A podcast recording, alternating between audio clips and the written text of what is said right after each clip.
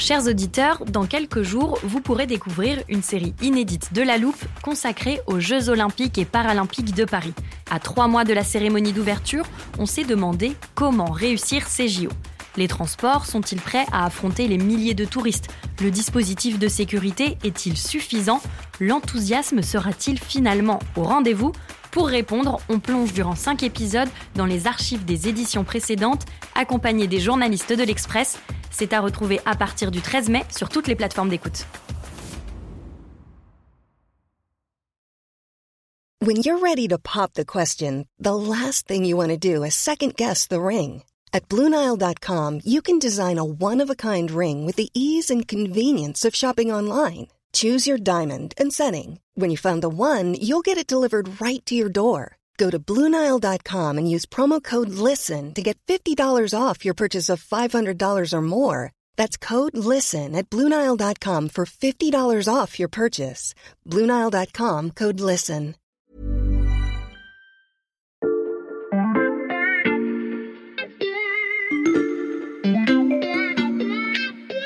Salut, c'est Xavier Yvon. Nous sommes le mercredi 22 juin 2022. Bienvenue dans La Loupe, le podcast quotidien de l'Express.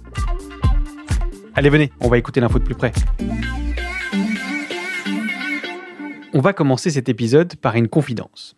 Je vais vous dire quels sont les épisodes de La Loupe que je préfère. Évidemment, je les aime tous, ce sont un peu nos bébés à la rédaction de l'Express, mais j'ai un faible pour ceux que l'on peut feuilletonner quand on vous explique un sujet et qu'on s'appuie sur cette expertise plus tard dans un autre épisode pour continuer de creuser. Je vous dis ça parce que c'est exactement ce qu'on va faire aujourd'hui. Avant d'écouter ce podcast, je ne vous en recommande pas un, mais deux que j'ai déjà sortis de l'armoire. D'abord, celui qu'on a appelé L'Ukraine et la fin du monde, fin F-A-I-M, début avril, avec Béatrice Mathieu. We must do everything possible to avert a hurricane of hunger and the meltdown of the global food system. Nous devons tout faire pour éviter un ouragan de famine et un effondrement du système alimentaire mondial, avertissait euh, le secrétaire général des Nations Unies, Antonio Guterres. Selon les, les statistiques de la FAO, jusqu'à 13 millions de personnes supplémentaires dans toute l'Afrique subsaharienne pourraient être confrontées à une privation de nourriture dans des pays comme le Yémen, où on sait que la famine est déjà très intense dans ces pays-là. Et plus récemment, Moyen-Orient et grandes inquiétudes avec Corentin Pénard-Guéard. C'est flagrant, hein. tu vois déjà en Égypte et en Iran le prix du pain qui a triplé ces dernières semaines. On vous a expliqué que les agriculteurs du grenier du monde qu'est l'Ukraine produisaient moins, et surtout que leurs récoltes ne pouvaient plus quitter leur pays par bateau à cause du blocage des voies maritimes par la flotte russe. Alors, après 4 mois de conflit, je vous propose de reprendre le fil de l'histoire à cet endroit-là. Peut-on espérer débloquer les ports ukrainiens et alimenter à nouveau le reste du monde C'est la question qu'on passe à la loupe aujourd'hui.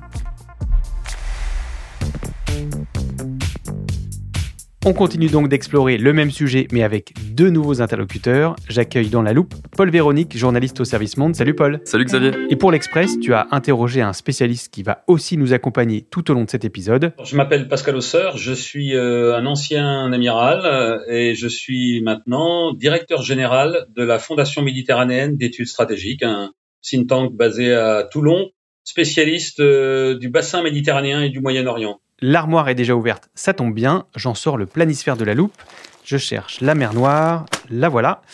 Avant qu'on commence, Paul, je voudrais que tu nous décrives la localisation de ces fameux ports où sont bloquées les céréales ukrainiennes. Alors l'Ukraine a perdu le contrôle de ce qu'elle possédait sur la mer d'Azov, Mhm. tu vois, ici sur la carte, mais Ouais. il lui en reste plusieurs donnant sur la mer Noire.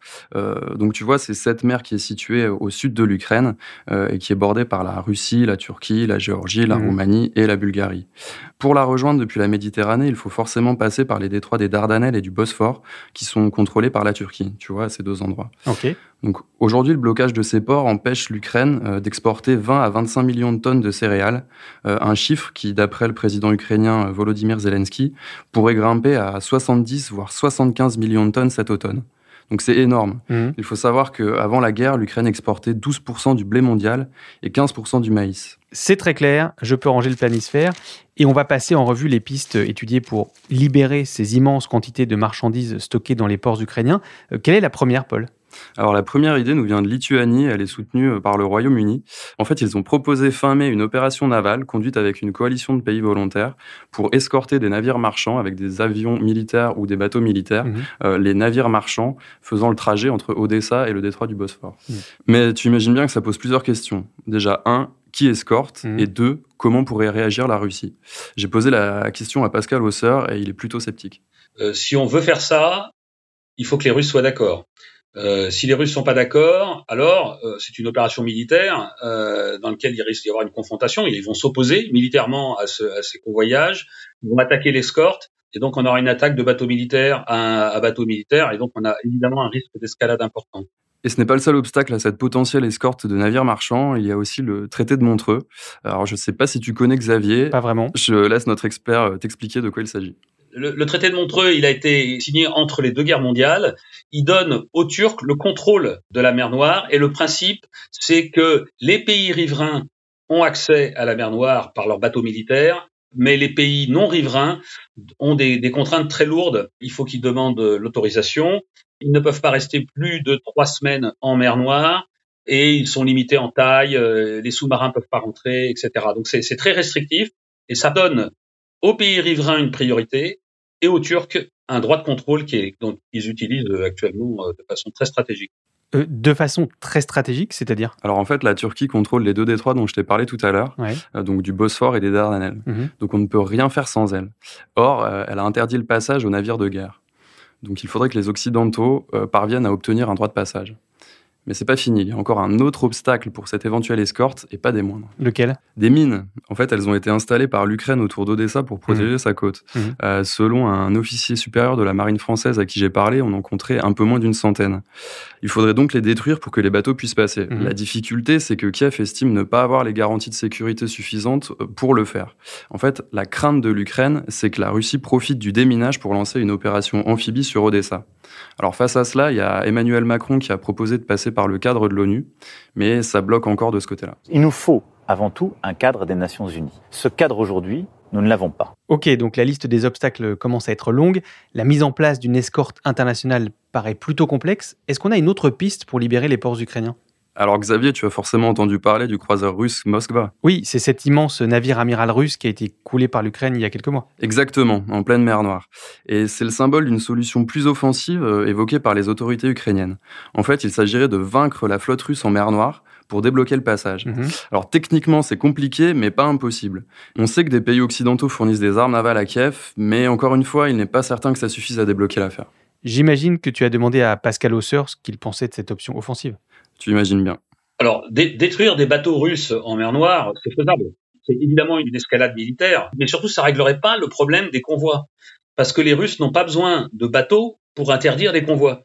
Ils ont suffisamment de missiles euh, basés à terre, ils ont suffisamment d'aviation autour de la mer Noire euh, pour pouvoir bombarder euh, des convois qui voudraient exporter des céréales. Or, si Moscou coule les bateaux qui vont à Odessa, les armateurs n'iront plus et on aura un blocus de facto. Par ailleurs, si elle le décide, la Russie pourrait aussi viser directement les silos à grains. Début juin, par exemple, elle a détruit le deuxième plus grand terminal céréalier d'Ukraine à Mykolaiv. Encore une option de contournement du blocus maritime qui semble compromise. Tu me vois venir, Paul, il est temps de se demander si ces céréales ne peuvent pas plutôt être acheminées par la terre. Alors Xavier, je pense que tu peux ressortir ton planisphère, on va reparler un peu de géographie. Ok, je m'exécute. Tiens, voilà. Ok, on commence ici, à Constanza. Tu en Mhm. as probablement déjà entendu parler. Oui. C'est un port roumain, l'un des plus proches d'Ukraine, qui n'avait jamais acheminé de marchandises ukrainiennes jusque-là, mais le fait depuis le début de la guerre. Oui, notre correspondante Elisa Perrigueur y a d'ailleurs consacré un passionnant reportage que je conseille à nos auditeurs d'aller lire sur l'express.fr. Et, et on sait quelle quantité de céréales ukrainiennes passe maintenant par ce port? Fin mai 2022, c'était 240 000 tonnes de céréales ukrainiennes qui avaient quitté Constanza. Hmm. Mais c'est finalement une goutte d'eau à côté des 20 à 25 millions de tonnes de céréales qui sont toujours bloquées en Ukraine. Alors une autre solution qui a été évoquée, ce serait d'utiliser le Danube, donc tu vois ce long fleuve qui serpente en Europe de l'Est. Mhm. Mais c'est un peu le même problème. Pour le moment, on n'est pas en mesure d'y transporter des quantités suffisantes pour faire passer toutes les céréales ukrainiennes. Donc les alternatives de Constanza ou du Danube ne sont pas crédibles, ou en tout cas loin d'être suffisantes pour euh, le moment. Est-ce qu'on peut envisager des transports par le train ou par la route vers d'autres pays En fait, le problème des volumes va toujours se poser. Écoute Pascal Hausser nous décrire la différence entre les moyens de transport. Pour vous donner un exemple, un, un porte-conteneurs de 23 000 conteneurs. C'est un seul bateau de 400 mètres. Et, et lorsque vous le déchargez pour le mettre sur les camions, il vous faut 23 000 camions. Donc on voit, on voit tout de suite la différence matérielle qu'il y a entre transporter à bord d'un gros bateau et transporter à terre, que ce soit par camion ou par, euh, par train.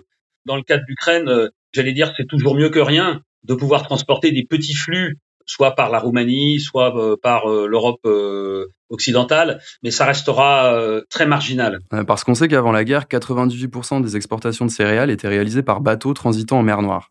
Donc on est quand même loin du compte. Ok, je peux ranger le planisphère? Attends, attends, je peux te parler d'une autre solution alternative. Ce serait de traverser la Biélorussie jusqu'au port de Klaipeda en Lituanie, juste ici. Mhm. Mais là encore, il y a un problème. Le dictateur biélorusse Loukachenko, un allié de Poutine, euh, demande en échange la levée des sanctions contre son pays, ce que les Occidentaux ne sont pas prêts à faire. Et j'ai un dernier désavantage du transport terrestre à mentionner, mais il est global, donc cette fois, tu peux ranger ton planisphère. Je le range, et je t'écoute. Euh, quel est ce désavantage? Celui du transport en train. En fait, l'un des problèmes, c'est que l'écartement des rails est différent entre l'Ukraine et une majeure partie du réseau ferroviaire de l'UE. C'est un héritage de l'ère soviétique. Mhm. Euh, il faut donc transvaser les céréales d'un train à un autre lorsqu'on arrive à la frontière et forcément, ça engendre des coûts supplémentaires. Si je résume, la solution du transport terrestre existe, mais elle ne permet pas d'absorber toutes les céréales du grenier du monde, en plus de coûter bien plus cher que le bateau. Je vois une dernière piste, qui consiste cette fois à négocier avec la Russie plutôt que d'essayer de contourner son blocus.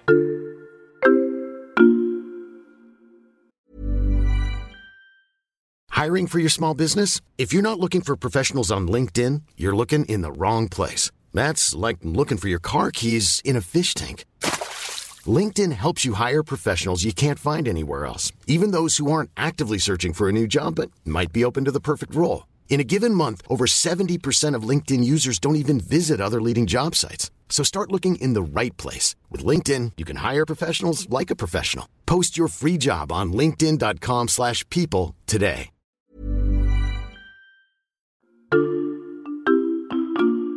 Je t'ai vu faire la grimace en m'entendant prononcer ma dernière phrase, Paul. Ouais, parce que la solution diplomatique est plus que jamais dans l'impasse. D'un côté, on a l'Ukraine qui a peur que la Russie profite d'un éventuel déminage, comme je te Mhm. l'ai dit tout à l'heure. Écoute Pascal Ossor à ce propos. L'Ukraine a perdu Mariupol, qui était son grand port de commerce, euh, le port sur la mer d'Azov, mais également son plus gros port industriel. Il lui reste un gros port, c'est Odessa. Si elle perd ce port, et donc si les Russes en fait euh, récupèrent Odessa, ils récupèrent finalement tout le littoral euh, de la mer Noire, ils peuvent aller jusqu'à la Moldavie. Enfin, clairement, euh, pour les Russes, ça serait une véritable victoire, et pour l'Ukraine, une énorme défaite. Donc, stratégiquement, l'Ukraine ne peut pas perdre Odessa, et la grande crainte militaire euh, vis-à-vis de- d'Odessa, c'est un débarquement. Donc pour l'Ukraine, l'enjeu est énorme, parce que prendre le risque que Moscou mente lors des négociations, c'est prendre le risque de ce débarquement. Kiev a d'ailleurs clairement dit qu'on ne pouvait pas faire confiance à Poutine à ce sujet. Le chef de la diplomatie ukrainienne a par exemple dit que c'était le même Poutine qui avait dit au chancelier allemand Scholz et au président français Macron qu'il n'attaquerait pas l'Ukraine quelques jours avant de lancer une invasion à grande échelle de son pays. Ça, c'est pour les craintes euh, ukrainiennes. Quel est l'intérêt de la Russie dans cette affaire? Alors le 26 mai, Poutine s'est dit prêt à apporter une contribution significative pour surmonter la crise alimentaire, en échange d'une levée des sanctions occidentales. Mais en fait, il a tout intérêt à faire grimper les enchères. Soit la situation ne se débloque pas et ça ne nuit pas à la Russie qui continue à vendre son blé ainsi que celui qu'elle vole à l'Ukraine par la même occasion, Mhm. soit Moscou fait partie d'une solution diplomatique et dans ce cas-là, bah, c'est bon pour son image. Donc, à la question que je posais au début de ce podcast, peut-on espérer libérer les ports ukrainiens ou leur stock de céréales? On peut dire que la réponse est plutôt non en l'état actuel de la situation. Hélas, aucun scénario n'est vraiment applicable en l'état, c'est d'ailleurs ce que m'a confirmé Pascal Ossard. Donc la seule alternative, ça serait un véritable statu quo euh, militaire qui changerait la donne politique de cette guerre avec des garanties extrêmement fortes, qui ne peuvent être que des garanties politiques et militaires importantes, surtout des Américains. Et il y aura une position turque qui sera absolument euh, fondamentale. Erdogan joue un jeu euh, très subtil, mais très ambigu entre les deux parties. Donc euh, il faudra tenir compte également de la position turque dans, cette, dans cet accord. Le jeu subtil d'Erdogan dans le conflit, en particulier dans ces fameux détroits dont on a parlé, ce sera peut-être la suite de notre série d'épisodes. Merci beaucoup Paul. Merci à toi Xavier. Paul Véronique du service Monde de l'Express. Tous tes articles et tout le travail de la rédaction, notamment sur les implications de la guerre en Ukraine, sont à retrouver sur l'express.fr. Je vous rappelle que le premier mois d'abonnement numérique est offert en ce moment Et pour continuer d'écouter les analyses de nos journalistes et de nos experts, pensez à vous abonner sur votre plateforme de podcast préférée, par exemple Spotify, Apple Podcast ou Podcast Addict. Vous pouvez nous mettre des étoiles, nous laisser des commentaires ou nous écrire à l'express.fr. Cet épisode a été fabriqué avec Charlotte Barris, Jules Benveniste et Margot Lanuzel. Retrouvez-nous demain pour passer un nouveau sujet à la loupe.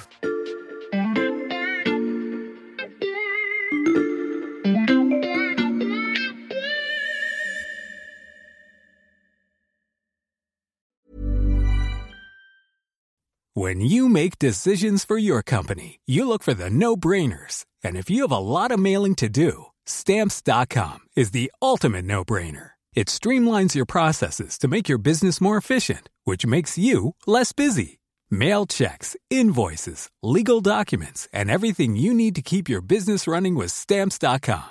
Seamlessly connect with every major marketplace and shopping cart. Schedule package pickups and see your cheapest and fastest shipping options from different carriers with rates up to 89% off USPS and UPS rates. And with the stamps.com mobile app, you can take care of mailing and shipping wherever you are. Make the same no-brainer decision as over 1 million other businesses with stamps.com. Sign up with code program for a 4-week trial plus free postage and a free digital scale. No long-term commitments or contracts.